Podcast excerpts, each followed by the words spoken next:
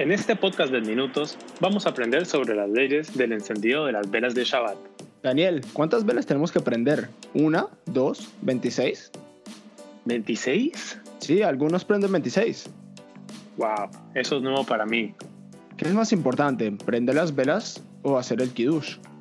Eh, no sé, pero vamos a aprenderlo en unos minutos. ¿El mitzvah es del hombre o de la mujer? Siempre que creía que era de la mujer, pero no sé. Tengo una sorpresa para ti que tal vez no sabías. ¿Y si no tengo velas? ¿Puedo prender la luz del baño y cumplir la mitzvah? Esa no la sé, pero no hay problema, porque el rabino Daniel Benzaquén tiene todas las respuestas a continuación.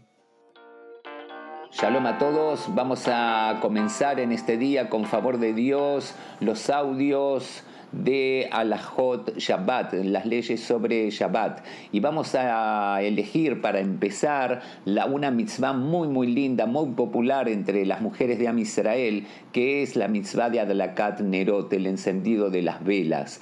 Em, eh, esta mitzvah la encontramos en el capítulo 263 del Shulchan Aruch. Tiene muchas alajot, vamos a ir explicando la mayor cantidad de alajot, de leyes posibles.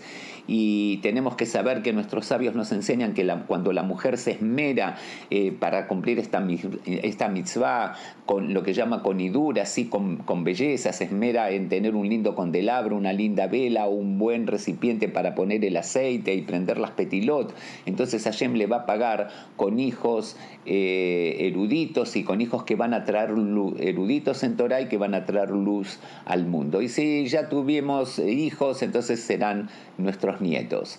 Em, la mitzvah de Adlakat Nerod, dicen los sabios, es una mitzvah que nos, nos instruyen los mismos jajamim, los mismos sabios, pero tiene lo que se llama un asmachta en la Torah, un apoyo en la Torah. ¿Por qué? Porque en la Torah todos sabemos que la Torah nos habla sobre nuestras matriarcas, Sarah, Rivka, Rachel y Lea. Y ya la matriarca Sarah era la primera que empezó a aprender las velas de Shabbat. Entonces de ahí aprendieron también los sabios que las mujeres de Israel tienen que aprender las velas de Shabbat.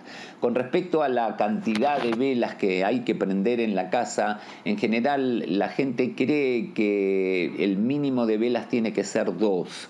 ¿Sí? ¿Por qué dos? Porque ya dijimos en el audio de introducción que cuando nos hablan de Shabbat, nos dicen Zahor et Yom Shabbat le Kadeshó, recuerda el día, el Shabbat para santificarlo, o Shamor et Yom Shabbat le Kadeshó, o eh, cuida el día Shabbat eh, para santificarlo. Eh, tanto Zahor como Shamor, recordar o cuidar, por cada una de estas órdenes prendemos una vela.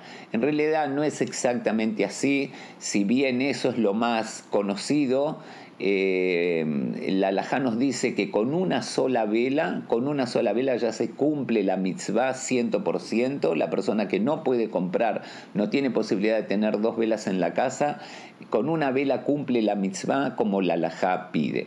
La costumbre es poner dos, o hay otras costumbres que la, la mujer prende por los miembros de la familia. Por ejemplo, si está el marido y la mujer y tienen dos hijos, entonces prende cuatro velas. Si tiene tres hijos, prende cinco velas ¿eh? hay quienes prenden siete velas, yo he visto personalmente quien prende 26 velas, como la gematria del nombre de Dios cada cual con su costumbre. Lo que sí es muy importante saber que cuando ya una mujer prende, comienza a prender las velas, Em, y prendió un Shabbat, dos Shabbatot, tres Shabbatot, ya esa cantidad de velas la tiene que mantener firme y no puede bajar de ese número de velas. Por eso el consejo es que cuando si alguien va a empezar a prender las velas de Shabbat o alguna mujer va a querer agregar una vela más porque nació un nuevo hijo, vino un nuevo hijo a la familia, entonces quiere poner una vela más, siempre que digan Belineder, Belineder quiere decir que no me comprometo, es sin promesa, porque así si necesita cambiar o bajar la cantidad, no tiene que hacer lo que se llama la tarat nedarim. Una mujer que quiere, por ejemplo, lo aleno, si, si, si la, la, persona estaba tenía posibilidad de poner seis velas en la casa y ahora ya no tiene posibilidad económica de poner seis velas y necesita poner dos, entonces tiene que hacer una tarat nedarim. Tarat nedarim quiere decir una liberación de la promesa, eso se hace frente a tres hombres, eh, pero para, para, para eximirse de tener que hacer esa liberación de la promesa, cada vez que van a prender una vela de más, que digan Beli Neder. Y entonces así ya no tienen que hacer Atarat Nedarim. La mitzvah de la vela es tan tan importante que dice la halajá, dice la ley, que si una persona es pobre y tiene dinero únicamente para o comprar una vela para encender en Shabbat o comprar un poco de vino para llenar un vaso y hacer kiddush la noche de Shabbat, tiene que elegir comprar la vela y no el vino para hacer kiddush. Repito, el, pobre tiene que elegir comprar la vela para, para, encender en Shabbat y no el vino para hacer Kiddush. Porque ya vamos a ver, Pelineder, cuando estudiemos a la Jot de Kiddush, que el Kiddush también se puede hacer sobre el pan, que no es necesario a veces hacerlo sobre el vino. De acá vemos lo importante que es la vela de Shabbat. Ahora, em, yo no me equivoco cuando digo el pobre y, digo el masculino. Hasta ahora dijimos que la, pareciera que la mitzvah es de la mujer y no del hombre. No es verdad, la, la mitzvah es tanto de la mujer como la del hombre. Nada más que en un matrimonio la prioridad la tiene la mujer.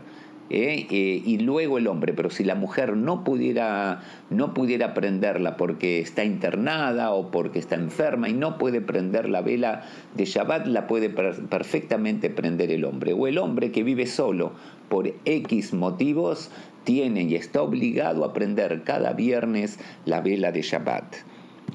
Hoy en día tenemos luz eléctrica, ya vamos a ver cuáles son los motivos de por qué hay que encender las velas de Shabbat, que esencialmente son dos, lo vamos a ver en otro audio, pero les voy a adelantar algo muy interesante y muy importante.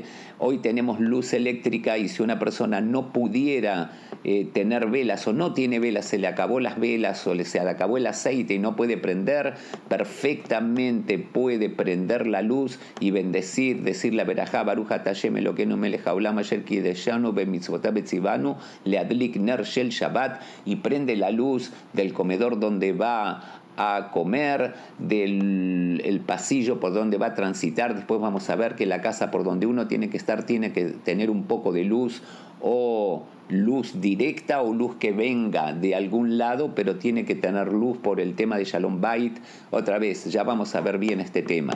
Se puede encender la luz en caso de que no haya velas. Por ejemplo, un pobre que no tuvo plata para comprar velas de Shabbat, entonces puede encender la luz de su casa y hacer la veraja. O cuando se está en un hotel y no se pueden prender las velas adentro de la habitación y uno no come en el comedor del hotel, se puede prender una luz aún Miren lo que les voy a decir, aún la luz del baño, y se puede no bendecir adentro del baño, pero se puede bendecir por la luz del baño, Liadlik Ner Shel Shabbat.